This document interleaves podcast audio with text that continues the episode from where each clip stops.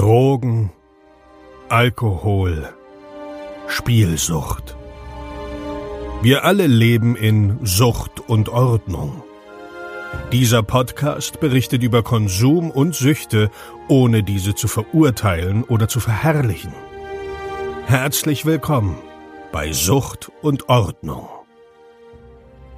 Einen wunderschönen guten Tag und herzlich willkommen zu einer neuen Episode Sucht und Ordnung. Wir haben die 28. Episode. Ich habe beim letzten Mal irgendwie 26. gesagt, obwohl es die 27. war. Danke, dass ihr mich hier korrigiert habt. Ähm, genau, wir haben heute die 28. Episode und es ist Dienstag. Das bedeutet, wir schauen heute mal wieder so ein bisschen in meine Therapie rein.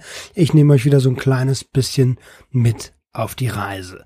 Ja, zu bevor wir loslegen, möchte ich allerdings euch äh, noch auf eine andere Sache hinweisen. Und zwar gibt's da so einen Podcast, ähm, der heißt Gerade Jungs von, ähm, ja, wie heißen die beiden eigentlich? Von zwei Rappern aus Essen.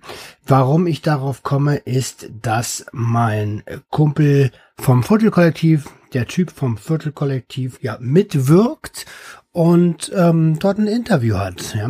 Ihr findet das Ganze auf YouTube, wenn ihr gerade Söhne eingebt, ist so ein ja, magentafarbenes Logo, ist eigentlich relativ easy zu finden. Und zwar ist das von den beiden äh, Rappern Delano und Xelavi. Xelavi. So wie Celavi, aber nur mit X vorne, ne? Genau. Ein sehr, sehr cooles Interview. Könnt ihr euch gerne mal gönnen. Und das ist so mein Tipp zu Beginn. Episode 28. Mann, Alter, das ist schon eine Menge Zeit. Ähm, und ab und zu fragt man sich, ja, ist man jetzt eigentlich wieder auf dem Dampfer? Ist eigentlich alles in Ordnung? Es fühlt sich so sicher an. Ähm, ist aber eine Phase nur, ne? Und wir hatten in der Therapie jetzt folgendes Thema und zwar, ja, die Entstehung von meiner Abhängigkeit. Die Frage, warum gerade ich? Warum bin ich abhängig geworden? Warum bist du abhängig geworden? Wenn wir das so einfach beantworten könnten, wäre schön, wenn es eine ganz einfache Antwort gibt oder gäbe, dann ähm, ja, dann hätten wir das Ganze analysiert und dann wären wir wahrscheinlich auch nicht abhängig geworden. Aber das Ganze liegt immer mit so ein paar Faktoren zusammen. Ich habe gedacht, also als mich das der Therapeut gefragt hat, habe ich gesagt, das ist ganz einfach. Ich habe einmal mehr konsumiert, als ich hätte sollen. Das ist so für mich die einfachste Erklärung gewesen in dem Moment. Tatsächlich ist es ein kleines bisschen komplexer. Und zwar gibt es drei Stufen der Abhängigkeit, ne? damit man überhaupt abhängig wird. Und das haben wir äh, in der Therapie schon öfter gehabt und auch hier im Podcast schon öfter gehabt. Und das ist das ähm, Experiment Tierstadium, ja, das ist die Stufe eins. das ist quasi der Flirt. Kann man sich vorstellen wie so ein Flirt mit einer, mit einer Dame. Genau, da buhlt man gerade danach, findet das Ganze total aufregend. Und ja, das ist noch gar keine Abhängigkeit, weil man experimentiert, man ist neugierig, man will wissen, äh, was macht es mit mir, warum fühlt sich das so gut an? Und ähm, das kann man auf jede Substanz übrigens, auf jede Substanz übertragen. Und äh, ja, was hat mir denn am Anfang die Droge gebracht? Also zum Beispiel war ich entspannter drauf, ähm, mir waren Stresssituationen egal. Ich konnte abschalten, gerade mit mit Gras damals. Was hat mir am Anfang die Droge Kokain gebracht? Ich habe gedacht, alter Dicker, mir gehört die scheiß Welt, ja. Genau, und das ist halt gerade bei jeder Substanz die das Anfangsstadium. Versucht euch mal zurückzuerinnern oder vielleicht seid ihr ja gerade sogar in diesem Stadium. Beobachtet das mal. Das ist wie so ein Flirt mit einer neuen Bekanntschaft ähm, genau, und da könnt ihr, äh, ja, da kann man sich fragen, was bringt mir das jetzt hier gerade? Ne? Dann haben wir die äh, zweite Phase, das ist die Gewöhnungsphase, wo das Ganze so zu einem Lebensstil wird. Ne? Ich kiffe jedes Wochenende oder ich kokse jedes Wochenende. Wir sind Wochenende auf Party, so. Das ist auf einmal so ganz normal schon. Da brauchst du gar nicht mehr drüber nachdenken. Das ist äh, geschriebenes Gesetz, ungeschriebenes Gesetz. Und natürlich hat man da irgendwelche Konsumregeln. Eine meiner Regeln in der Zeit war niemals Chemie. Das haben wir uns am Anfang gesagt, als wir noch Pilze genommen haben und Gras geraucht haben. Nie Chemie, never try chemical drugs. Ja, und dann kam das Speed. das heißt, dort habe ich schon meine, äh, meine Regeln gebrochen, ja. Was eigentlich schon so ein Teil der Phase 3 ist. Ähm, ja, und dann hat sich natürlich auch die Menge und die Häufigkeit des Konsums verändert. Einfach weil dort eine Toleranz entstanden ist, ähm, weil dort eine Toleranz entsteht und man dementsprechend auch ein bisschen mehr konsumieren muss, um die gleiche Wirkung oder eine ähnliche Wirkung zu erzielen. Und irgendwann werden dann diese Konsumregeln hm, gebrochen, die Häufigkeit ändert sich, man passt das Ganze an und es wird zu einem Lebensstil. Ja. Ähm, ich sag nur, ich habe irgendwie mal ja, in meiner Spitzenphase neun Gramm Gras am Tag geraucht. So, das war wie, war für mich wie die Kippen. Also einfach immer eine Tüte geraucht, so statt einer Kippe. Ähm, Kippen waren aber auch noch mit dabei. Und das war dann so, darüber habe ich auch nicht nachgedacht. Das war einfach so, ja, Gott gegeben. Wie geht das Ganze denn in die Stufe drei, wo man dann wirklich langsam sagt, okay, jetzt haben wir hier eine Abhängigkeitserkrankung.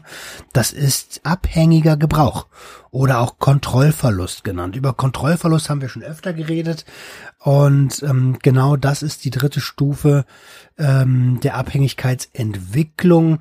Da geht es ähm, in die Richtung, welche Veränderungen man, man an sich selber feststellt, beziehungsweise man, also was stellt man da fest? Ah, soziale Kontakte werden eingestellt, man, man will seltener raus, man trifft sich nicht mehr so oft mit der Familie, so eine ganzen Geschichten und bekommt ähm, die Aktivität Konsum auf einmal einen höheren Stellenwert. Bedeutet, so, sobald der Konsum einen höheren Stellenwert hat als die ganzen Aktivitäten, die man früher so gemacht hat. Sagen wir mal Fußball spielen oder Basketball spielen oder Kitesurfen oder was auch immer. Ja, von mir aus Schauspiel, Schreiben, äh, was auch immer gerade auf euch zutrifft. Ne? Sobald der Konsum einen höheren Stellenwert gerät, ist das schon Alarmstufe rot, ne? weil das ist dann schon, okay, dritte Stufe der Abhängigkeitsentwicklung. Und das ist jetzt erstmal so zum Thema Abhängigkeitsentwicklung. Wie entwickelt man sowas? Ja, und jetzt die Frage, warum? Warum bin ich abhängig geworden? Warum bin ich süchtig? Und die Frage ist relativ schwer zu erklären. Die kann nur jeder für sich selbst klären und es ist auch keine eindeutige Antwort, die man dort bekommt. Denn auch hier haben wir verschiedene Faktoren. Ähm, und zwar sind das die sozialen Faktoren, ähm, die biologische Wirkung und die psychologischen Faktoren.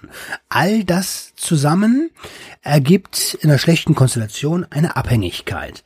Und jetzt rufe ich mir mal ganz kurz das Bild auf, das ich dort gemacht habe. Und zwar fangen wir an mit den sozialen Faktoren. Das sind so eine Sachen wie, ja, sowas wie Gruppenzugang. Ähm, man, man, man vermutet, dass wir gar nicht so großartig mitbestimmen können. Und das ist eine gewagte These, aber da ist ein bisschen was dran. Ähm, welche Abhängigkeit wir entwickeln, von welcher Substanz. Denn gerade in einem prägenden Alter ähm, geht es viel um Anerkennung, um Gruppenzugehörigkeit. Und wenn die Gruppe, die dir sympathisch ist und zu der du gehörst, ähm, konsumiert und sagen wir mal Heroin konsumiert, dann ist die Wahrscheinlichkeit, wenn du lange Zeit in dieser Gruppe verbringst, ähm, hoch, dass das eventuell auch dein Konsummittel wird. Sagen wir mal, ich gehe mal in meine eigene Jugend zurück. Bei uns gab's Kiffer, ähm, Techno-Nauten und, äh, und Nazis. Ne? Und ähm, die, die Droge der, der Kiffer, der Hip-Hopper, sorry, Hip-Hopper wollte ich eigentlich sagen, war Gras, ist ja klar. Ne? Ähm, und wir wurden geprägt durch Musik. Sammy Deluxe, grüne Brille. Zum Beispiel. Ja. Wir hatten ähnliche Hobbys. Wir haben Basketball gespielt, wir haben geskatet. Und deswegen war das alles so ein sozialer Faktor. Wir hatten ähnliche Hobbys, wir haben zusammengefunden. Und irgendwie hat man dann halt gekifft. Ja gut, wir haben auch Alkohol getrunken, ne? aber das war nicht die primäre Substanz. Dann gab es die, die Rechten, ja, ähm, die haben gesoffen, weil sie Hip-Hopper nicht leiden konnten, weil Hip-Hopper schwarz sind oder weil es aus Amerika kam und die waren da schwarz und Hängehosen, Baggies, Kiffen auf die Fresse. Und die haben dann aber trotzdem, die sind ja auch abhängig geworden, ne? die haben halt gesoffen. Ne? Ähm, und die, ja, die Technos haben halt, äh, die hatten damals noch so krasse Schlaghosen und Buffalos an. Ähm, die haben halt, ja, MDMA Ecstasy genommen, genau, und haben dort in der Gemeinschaft, weil sie alle eine ähnliche äh, einen ähnlichen sozialen Faktor hatten, haben dort dann halt MDMA überwiegend konsumiert. Mit Alkohol, ohne Alkohol ist ja erstmal Wurst. Was noch ein Faktor ist, sozialer Natur, ist, man fühlt sich von der Familie alleingelassen. Auch in einer prägenden Zeit, ja. Ähm, ich sag mal, Mama arbeiten, Papa arbeiten, ähm, du bist auf dich allein gestellt nach der Arbeit, äh, nach der Schule, entschuldige. Ähm, und wenn die dann nach Hause kommen, sind die so genervt, dass du noch nicht mal mit denen reden kannst. Dann versuchst du irgendwas zu tun, entwickelst eine Auffälligkeit ähm, und die wird nicht, ähm, ja, wird nicht erkannt und man sucht einfach nicht das Gespräch, ja. Ähm, was da eigentlich los ist. Dabei ist das gerade in dem Alter so wichtig und dann fühlt man sich im Stich gelassen ein, ein, ein wichtiger Faktor. Ja? Des Weiteren entwickelt man Rituale. Das ist auch ein ziemlich intensiver ähm, Rituale, äh, ritualer Faktor, äh, sozialer Faktor, entschuldige. Ähm, ja, was noch dazu zählt, ist die Verfügbarkeit ist einfach da. Wenn alle meine Freunde Gras rauchen, dann ist einfach immer Gras da, so, weißt du? Ob ich das mir jetzt leisten kann oder ob du dir das jetzt leisten kannst oder wie auch immer, es ist auf jeden Fall, es ist auf jeden Fall da. Und in dieser Zeit, oder in, ist eigentlich egal in welcher Zeit das ist, ähm, was auch ein belastender sozialer Faktor ist, ist, sind Lebensereignisse einfach mal. Mann, was ist denn, wenn eure Mom stirbt oder euer Dad viel zu früh? Das kann einen richtig hart aus der Bahn werfen. Und oder ein Kumpel fährt gegen Baum oder äh, so eine Sachen, ja. Das kann ihn so hart aus der Bahn werfen, dass man, ja, dass das ein Faktor ist, wo man halt ein bisschen mehr kon konsumiert. Und wenn man dann nicht, ich sag, in letzter Zeit prägt sich so ein bisschen der Begriff des Begleiters. Wenn man keinen Begleiter hat, dann, ähm, ja, dann kann das ganz schnell passieren, dass man dort eine Abhängigkeit entwickelt. Ich schaue mal weiter, dann haben wir noch die psychologischen Faktoren. Die psychologischen Faktoren ähm, können sein, ist ja immer die Frage, warum. Ne? Mangelnde kommunikative Fähigkeiten. Also ich kann mich nicht ausdrücken, ähm, bin vielleicht Legastheniker oder was auch immer. Und weil ich, ähm, weil ich psychisch nicht krass auf der Höhe bin, versuche ich das zu kompensieren auf eine andere Art und Weise. Ja? Psychologischer Faktor oder das Lernen. Ja? Ähm, ich lerne schlecht und muss dann auch das kompensieren, indem ich cooler bin. Oder ich lerne gut und zwar auf Substanzen. Das heißt, ich merke, oh Gott, ich habe gelernt, die Substanz gibt mir etwas in diesem Augenblick. Ja? Dann haben wir als äh, psychologischen Faktor noch Glaubenssätze. Ja, wir haben ja alle unsere Glaubenssätze. Wenn ich morgens äh, aufstehe und sag, heute ist mein Tag, ich bin der Grund, warum die Sonne scheint, dann kommt erstmal ganz lange gar nichts und dann kommt wieder ich und äh, dann äh, kommt der Rest. So, dann wird's ein geiler Tag. Ja, das ist so ein, so ein, so ein Glaubenssatz. Ähm, das äh, Gesetz der selbsterfüllenden Prophezeiung. Ja, und wenn man irgendwann Glaubenssätze entwickelt wie ich schaffe das nicht ohne Konsum, ja, dann schaffe ich das auch nicht ohne Konsum. Oder ich brauche jetzt unbedingt das Koks, weil ich sonst die Situation nicht meistern kann. Ähm, dann, dann ist das auch so. Ja, das sind Glaubenssätze, die wir, die irgendwo alle in uns sind. Und die sind aber ganz, ganz wichtig. Und auch dort ist es wichtig, einen Begleiter zu haben, damit es halt nicht äh, zur Abhängigkeit kommt. Des Weiteren, was noch ein psychologischer Faktor sein kann, sind Rollenmodelle, die die Gesellschaft uns, die Gesellschaft uns gibt, ja. Sowas wie für Jungs. sagen wir mal Jungs, hellblau, Jungs tragen hellblau, Mädchen tragen rosa. Ja, das ist schon mal ein Rollenmodell, direkt reingezwängt. Du kannst noch nicht mal denken, aber bist schon in deinem Rollenmodell drin.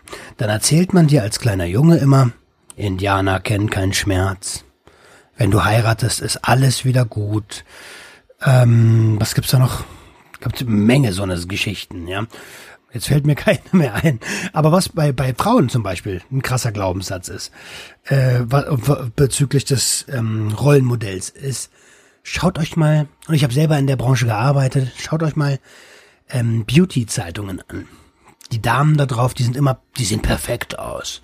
Ja, ähm, für uns Männer übrigens auch. Das sind aber andere Geschichten, ähm, weil da vorne auf dem Cover ist eine Frau drauf, die ist acht Stunden lang retuschiert worden und ich weiß, wovon ich rede, denn ich bin Fotograf ähm, und Mediengestalter gewesen, habe als beides gearbeitet, habe in der Beauty-Branche gearbeitet und weiß genau, ja, so, um so eine Haut richtig schön glatt zu bekommen, da sitzt du mal vier, sechs, acht Stunden dran, damit die so wirklich, ja, covermäßig aussieht.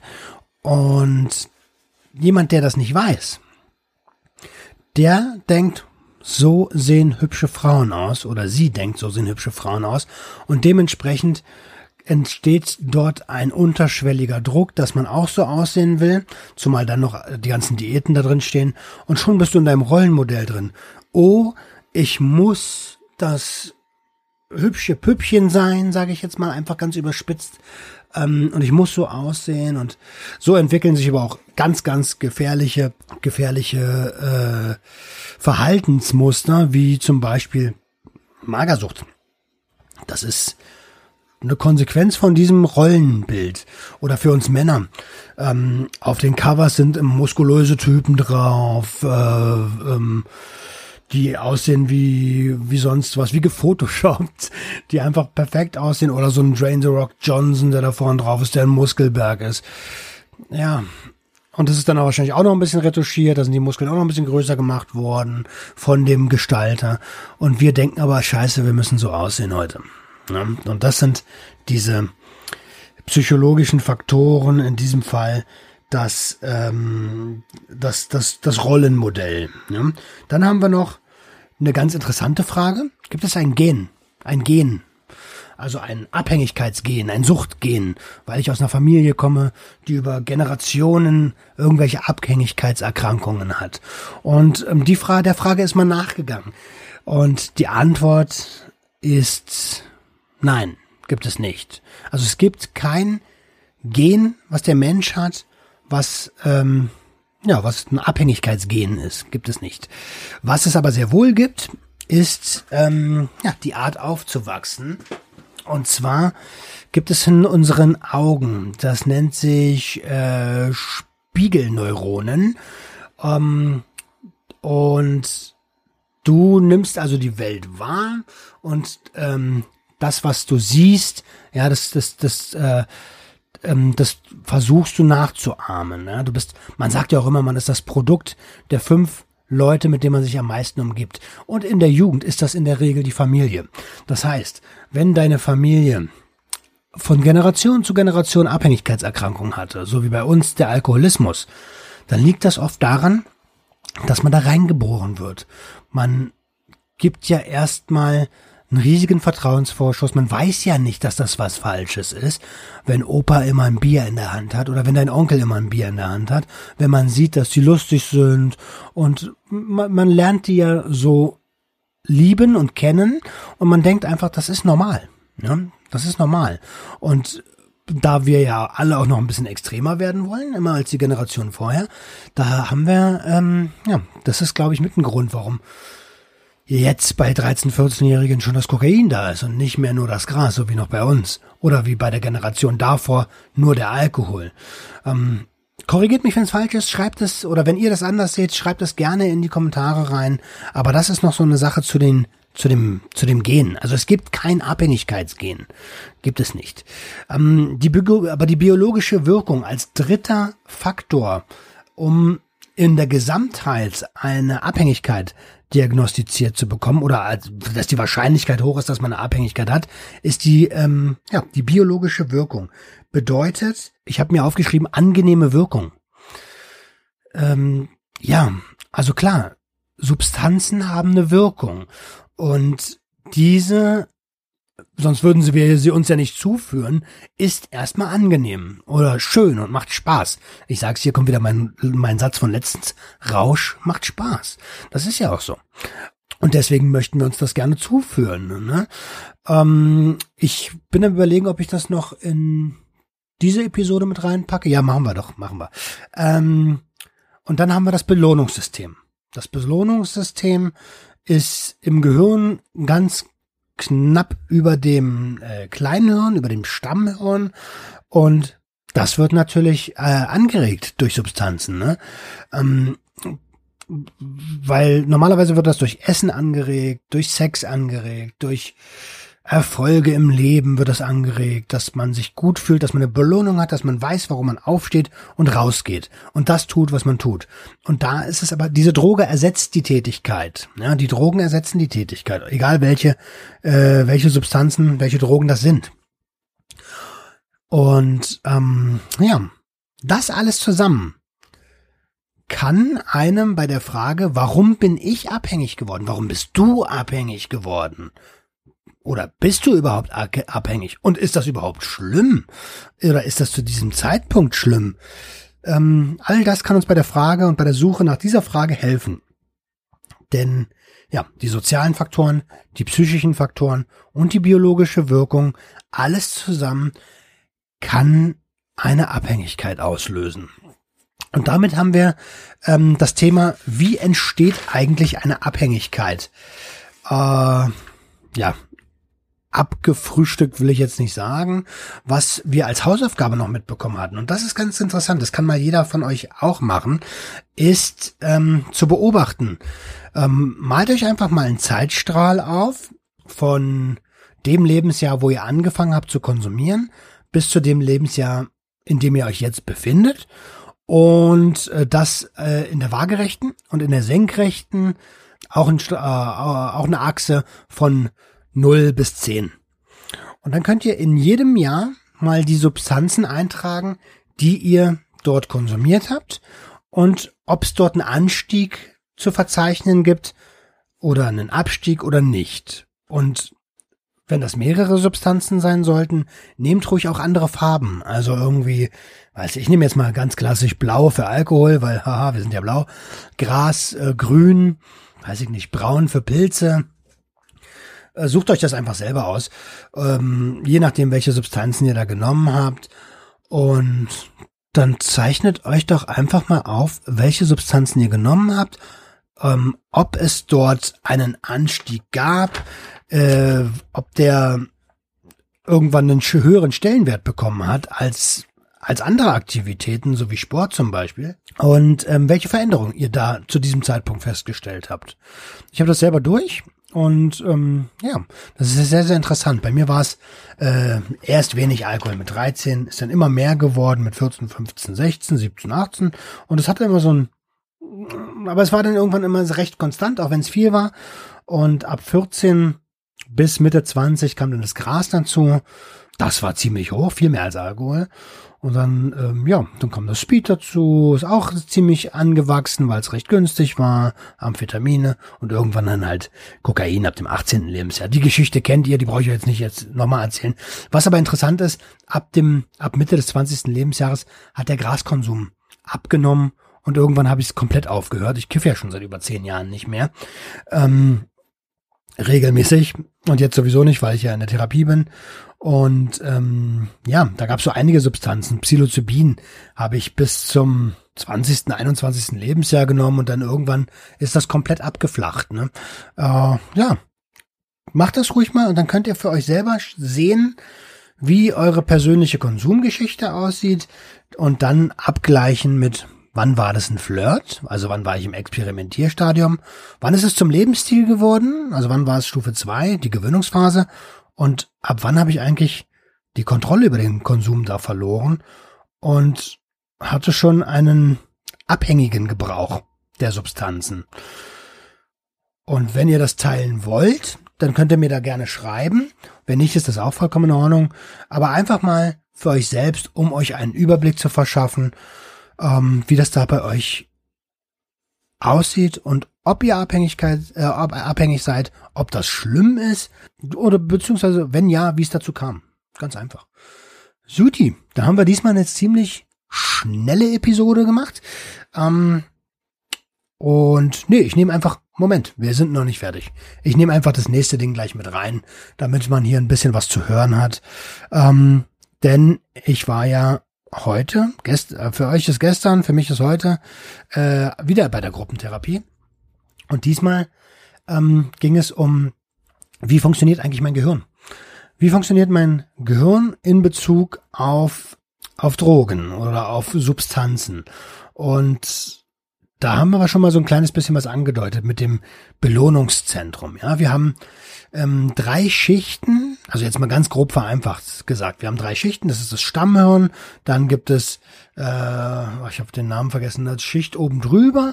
Und dann gibt es das, das, was über dem Stammhirn drüber ist, was eine Menge vom Gehirn ausmacht, wo auch hinter der, hinter der Stirn ähm, der präfrontale Kortex sitzt, also die Stirnlappen, und man sagt, die Stirnlappen sind quasi für unser Ich-Denken, also für unsere für unser Bewusstsein zuständig, dass wir dort ähm, ja Moral haben und was man so gerne als Seele bezeichnet. Ne?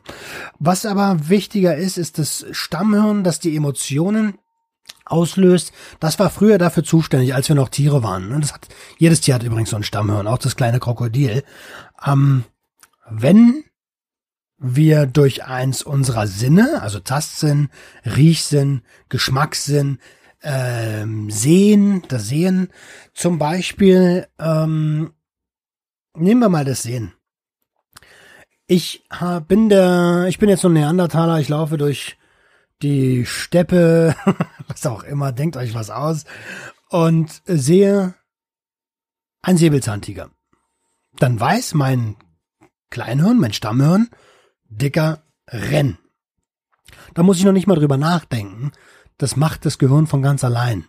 Weil da ist der Überlebensinstinkt und da sind auch die, die kleinsten Geschichten drin wie Atmen, Herzschlag, ähm, so eine Geschichten, ja, das, äh, das, was wir lebenserhalten sowieso machen, ohne drüber nachdenken zu müssen.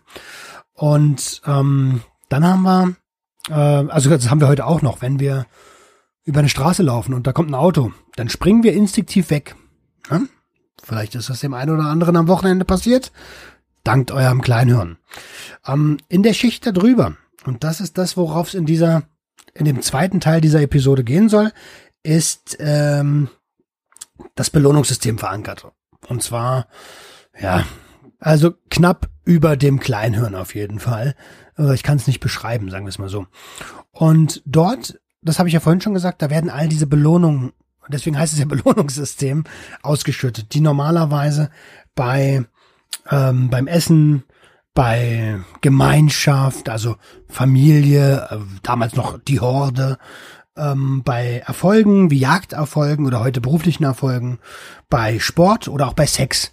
Dort werden diese Belohnungen ausge, ähm, ausgestrahlt und das es gibt ein, es gibt uns ein gutes Gefühl und das ist auch der Grund, warum wir überhaupt uns bewegen. Ja, denn wenn diese Belohnungen nicht ausgestrahlt werden würden, ja, dann müsste ich ja der Tätigkeit auch nicht nachgehen. Also, wenn Essen mir kein gutes Gefühl geben würde, dann würde ich nicht essen, dann würde ich sterben. Wenn Sex uns kein gutes Gefühl geben würde, dann würden wir keinen Sex haben, dann würden wir uns nicht fortpflanzen und so weiter und so weiter. Ne? Ihr versteht, worauf ich hinaus will. Und wenn man die Struktur des Gehirns äh, sieht, dann ist das ja wie so eine riesige Kette. Ähm, und diese Kette ist dann verankert mit den Rezeptoren. Äh, aber ist nicht ganz richtig. Dazwischen befindet sich noch ein Spalt und in diesem Spalt sind ähm, Stoffe drin. Und zwar nennt man die, oh Gott, oh Gott, jetzt muss ich mal kurz überlegen. Ähm, das sind äh, Botenstoffe, Transmitter. Ähm, Transmitter sind das, Neurotransmitter, um ganz genau zu sein. Und die sind, das sind so Sachen wie Dopamin, äh, Serotonin, äh, Adrenalin, wobei ich heute gelernt habe, dass das äh, in Klammern NOR davor hat, also Noradrenalin. Ähm, und Endorphin zum Beispiel. Da, jedes kennt jeder. Also, äh, Dopamin ist ziemlich ähnlich der Struktur wie Kokain. Und ähm, da, da kommen wir gleich drauf. Und Endorphin ähnlich wie Morphin, deswegen Phin am Ende. Ähm, auf jeden Fall gibt es äh, die Rezeptoren bei uns in, an genau diesen Ankerstellen und den Spalt, in dem sich denn die Botenstoffe befinden. Und normalerweise denke ich, äh, denkt man jetzt so, okay, Angst, der Säbelzahntiger ist da, ich muss rennen. Damit meine Sinne denn aber noch geschärft sind, ähm, schießt mein Gehirn ähm, Adrenalin durch den Körper und dieses dockt dann an den Rezeptor an, der die gleiche Form hat. Wir können uns das so vorstellen wie im Kindergarten. Kennt ihr noch diese Formenspiele, wo man so Dreiecke, Vierecke, äh, Sternformen reinpressen musste? Da gab es damals schon die Kinder, die haben das nicht geschissen gekriegt. Die gibt's heute auch noch und die gibt's im Gehirn auch.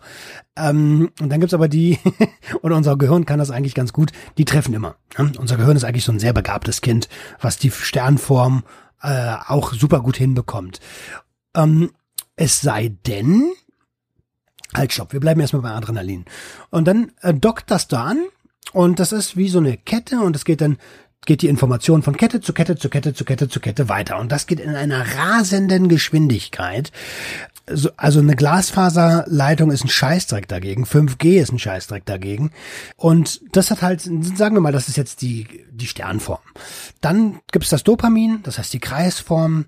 Nehmen wir das Serotonin als Viereck und als Dreieck Endorphine. Ja, und jeder hat halt seine eigene Form und die Rezeptoren haben alle die gleiche Form. Und jetzt ist das Besondere dass wir das manipulieren können. Wir können das manipulieren mittels Substanzen. Und zwar, also in meinem Fall war das Kokain. Ne? Kokain ist ähnlich der Struktur wie Dopamin. Also, ähnlich, ja, nicht ganz, dockt dieser Botenstoff des äh, Kokains in meinen Dopaminrezeptor an ja, und blockiert ihn. Mein Gehirn denkt aber, Alter, geil. Ich habe jetzt hier irgendwie gerade Belohnung verdient. Mein Belohnungszentrum ist ähm, aktiviert, ja, ist stimuliert und da geht was ab, Alter.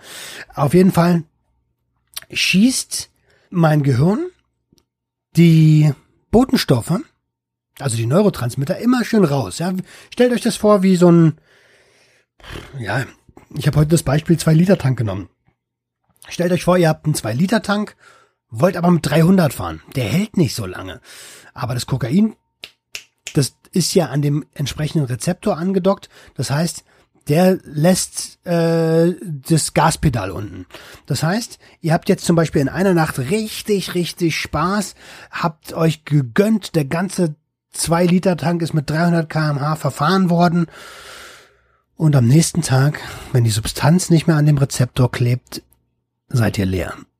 Und zwar komplett leer, weil der Tank ist einfach leer. Ihr habt keine Möglichkeit mehr zu fahren. Ihr steht still. Und das ist das, warum wir ähm, nach dem Konsum oft in eine Depression fallen. Ja, ähm, gerade bei bei Amphetaminen oder Kokain. Ähm, da ist dann genau der, der Botenstoff ist aus dem Rezeptor raus, also die Sternform passt nicht mehr, also die, die ist rausgefallen, die nächste Sternform könnte jetzt eigentlich durch, aber die Sternformen sind verbraucht. Und das Gehirn ist nicht doof, das verändert sich. Ja, wir können diese Rezeptoren im Laufe der Zeit zerstören.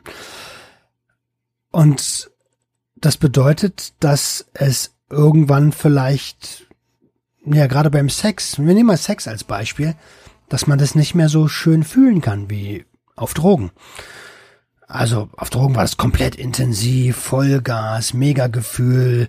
Und ähm, wenn man dann ohne diese Drogen den Sex hat und die Rezeptoren zerstört wurden über jahrelangen Konsum, dann fühlt man das nicht mehr. Dann kann als Mann sage ich jetzt einfach mal, dann kann man vielleicht nicht. Das wiederum löst Druck aus und stürzt einen wieder in eine äh, Depression.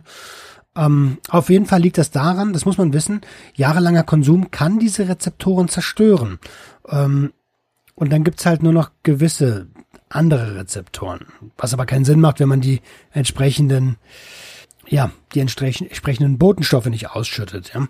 Also die Neurotransmitter nicht ausgeschüttet werden. Es gibt eine gute Nachricht. Unser Gehirn ist cool. Unser Gehirn kann das so ein bisschen regenerieren. Ähm, wie gesagt, wenn hier Experten mit dabei sind und ihr irgendwie merkt, Alter, der labert gerade richtig scheiße, dann schreibt mir bitte oder schreibt es in die Kommentare.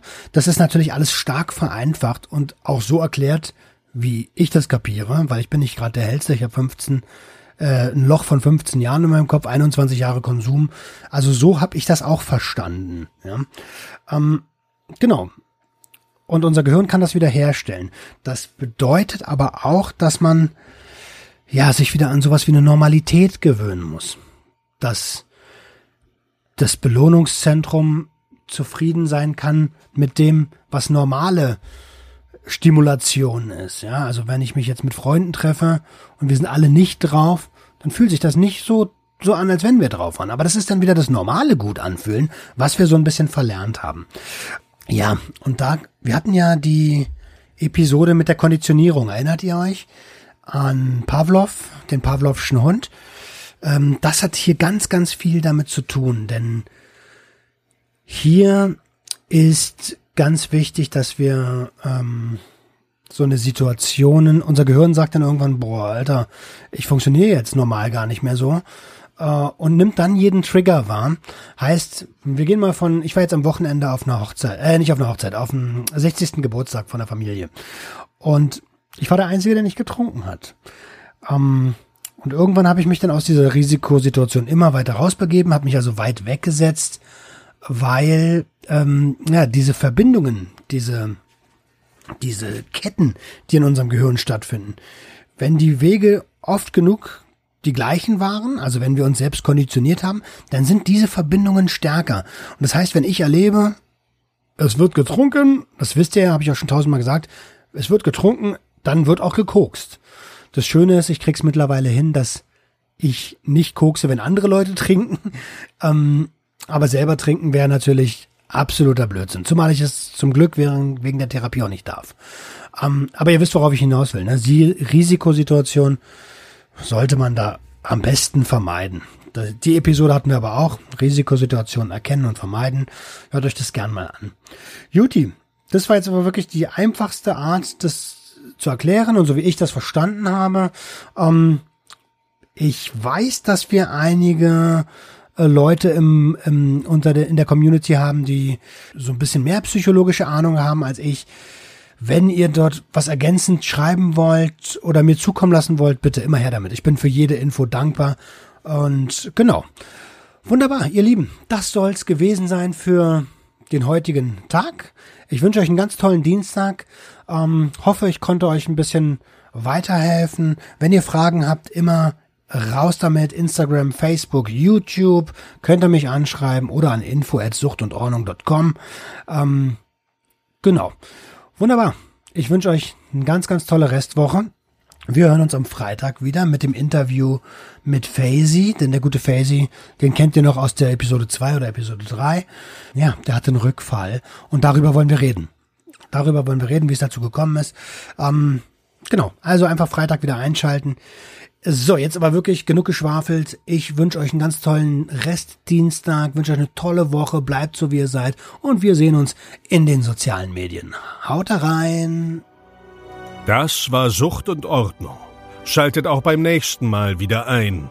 Wenn ihr Anmerkungen habt oder selbst zu Gast sein wollt, um mit uns über euren Konsum zu sprechen, schreibt uns gerne jederzeit. Und wenn es euch gefallen hat, folgt uns auf Facebook und Instagram. Bis bald bei Sucht und Ordnung.